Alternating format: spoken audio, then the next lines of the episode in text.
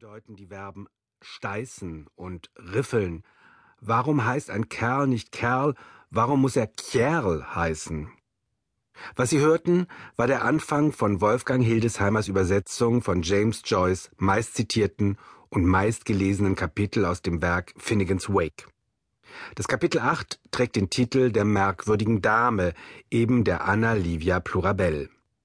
Hören Sie noch ein bisschen weiter, damit Sie verstehen, warum Finnegans Wake als das schwierigste Buch des vergangenen Jahrhunderts gilt.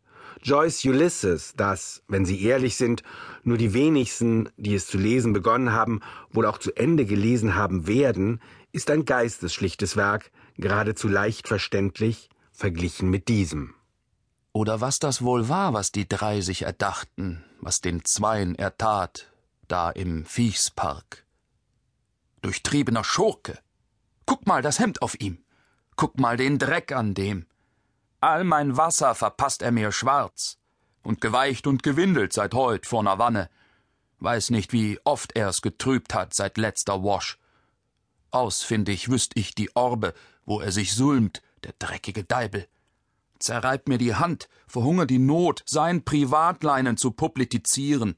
Drich's flach mit dem Flegel, schlacht's drauf. Die Gelenke galertig vom Reiben an Molltau und Flick. Und die dneprige Ness, der Ganges von Laster dran. Was hat es auf sich mit diesem Geschücht an dem sündrigen Falltag? Und wie lang war er unter Schlucht und Regen? Kam als in die Plässe, was er tat, belang und bespreut. Kronenwald versus Humphresses, braunt Schnaps Illergale, beutet aus und treibt's. Die Hose butet's an den Tag. Man weiß ach, wie's ist. Wer die Zeit nicht zähmt, dem blüht Notstund. Wie du flutest, so sollst du erben. Getrübener Hurke, mischt in die Lehe und schließt in die Luf. Riff gauche war im Recht und Riff droit war ihm schlechter. Lassen Sie uns hier enden.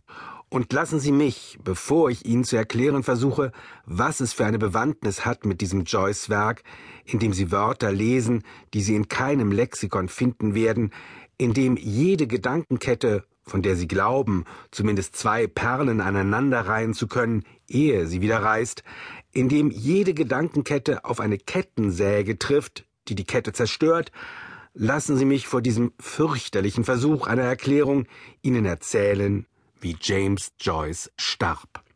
Am 9. Januar 1941, nach einem Besuch in der Zürcher Kronenhalle, die ich Ihnen nur empfehlen kann, auch wenn sie sündhaft teuer ist, wurde Joyce von heftigen Magenkrämpfen geplagt, was nichts mit der Küche von Frau Zumsteg und ihren Saaltöchtern zu tun hatte.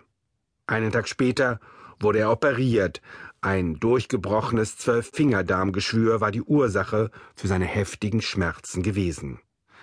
Er überstand die Operation gut, erholte sich auch dank der Bluttransfusionen. Zwei Zürcher aus Neuenburg hatten ihm Blut gespendet, was er, Witzbold, wie so oft in seinem Leben zuvor, kommentierte mit Ein gutes Omen. Ich liebe den Neuenburger Wein. Trotz Wein oder alkoholhaltigen Bluts, er starb am 13. Januar 1941 um 2.15 Uhr in der Früh in Zürich. Seine Frau Nora und Sohn George kamen zu spät ins Krankenhaus. Sie wollten den Abschied und fanden den Toten.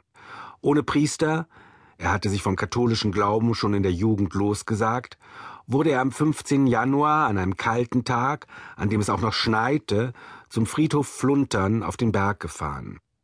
Es gab in der Friedhofskapelle einige Leichenreden und dann wurde er begraben, übrigens 1966 nochmals exhumiert und zusammen mit den sterblichen Überresten seiner Frau, die zehn Jahre später, also 1951 gestorben war, in ein gemeinsames Grab gelegt. Warum ich mit dem Tod beginne? Weil Nora Joyce, die sich zu Lebzeiten ihres Mannes kaum um dessen literarische Arbeit kümmerte, was er bedauerte, nach seinem Tod einen wunderbaren Stolz entwickelte. Immer, wenn Menschen den Ulysses lobten, soll sie gekontert haben, dass sein letztes Buch das eigentliche Meisterwerk geworden sei. Was ist es für ein Gerede über den Ulysses? Finnegans Wake ist das entscheidende Werk. Und als man sie befragt, nach Joyce Schriftstellerkollegen,